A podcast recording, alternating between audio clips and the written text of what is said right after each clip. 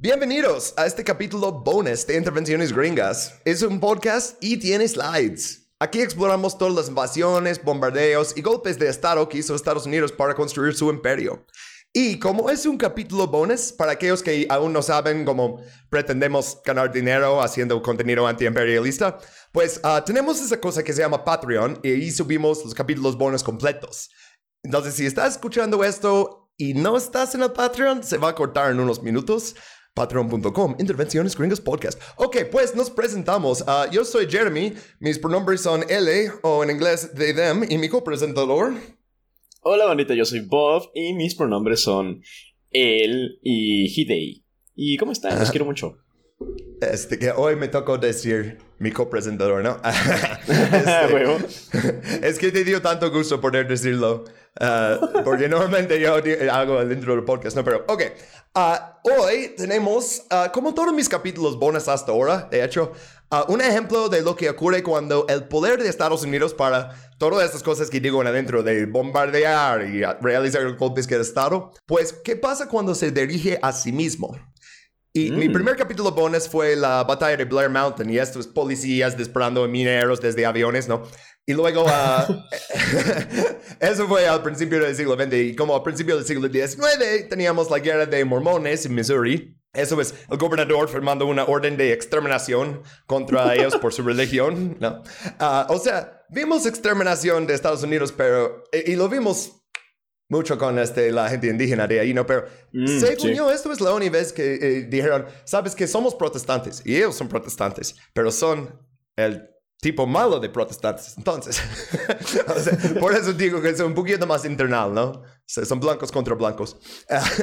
este, y hoy lo que vamos a ver es el golpe de Estado fallido no, no lo pudieron realizar, pero uh, el intento, el complot, ¿no? De un grupo de banqueros fascistas uh, que planearon contra Franklin Delano Roosevelt, o FDR, como le dicen. Oh, no sé si en español le dicen. No, sí, también, también aquí es como...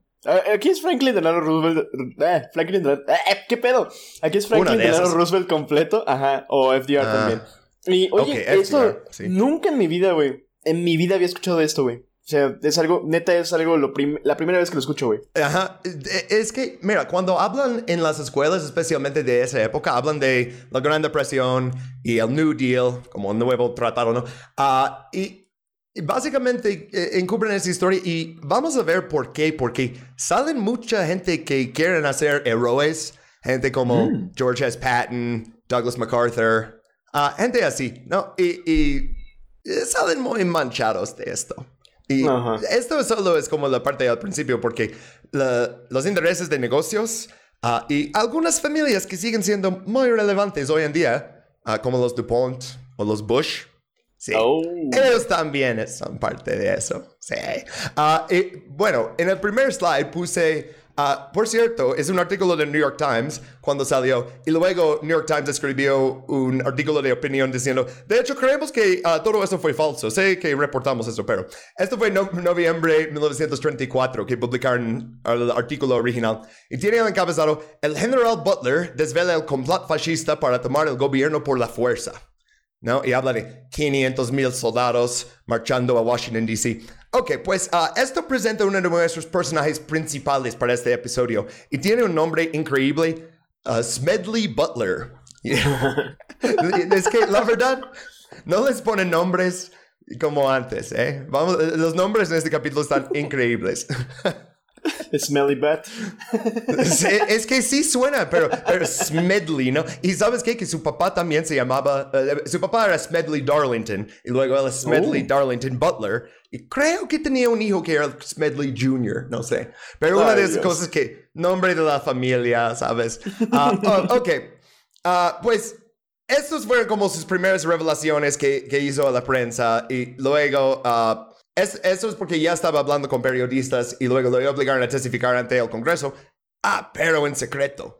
Y tenía que uh, como hacer contrabanda con su testimonio para sacarlo a la prensa. Y mucho de esto, de hecho, no fue desclasificado o confirmado hasta este siglo, o sea, hasta como 2007. Algunas cosas.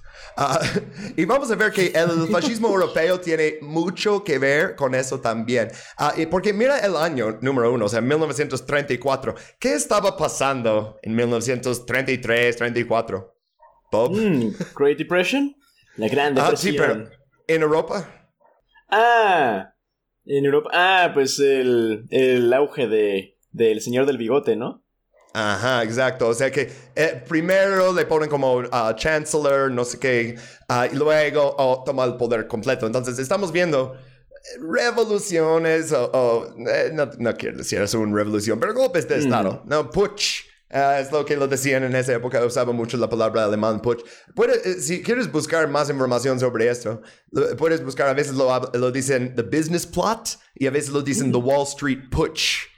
Entonces lo, dicen por dos nombres que los dos pueden ser como lo mismo. Ok, pero ¿qué tiene exactamente que ver el fascismo europeo con eso? Pues vamos a ver que uh, el emisario de los banqueros y otro nombre increíble aquí, Jerry Maguire, literal.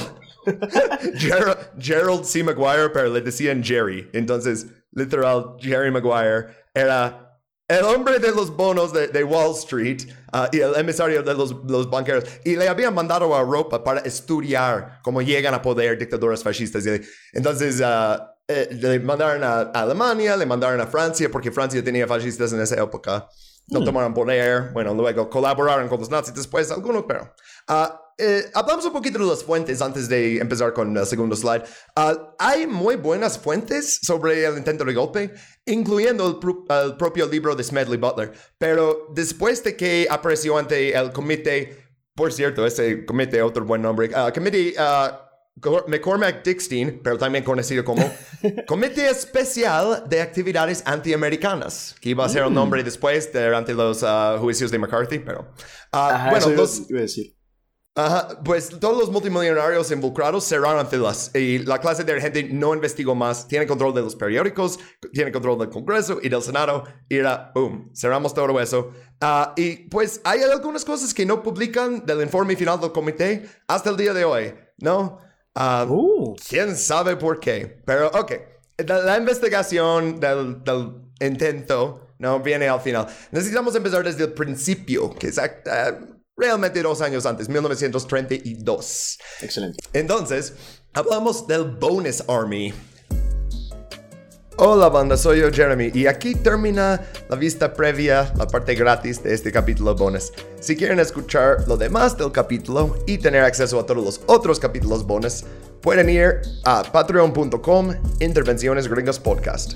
Tiene un precio muy razonable y con este apoyo Tú tienes los capítulos bonus, pero nosotros tenemos un incentivo para seguir haciendo este contenido anticapitalista que nunca vamos a poder monetizar con nadie menos ustedes. Muchas gracias y nos vemos.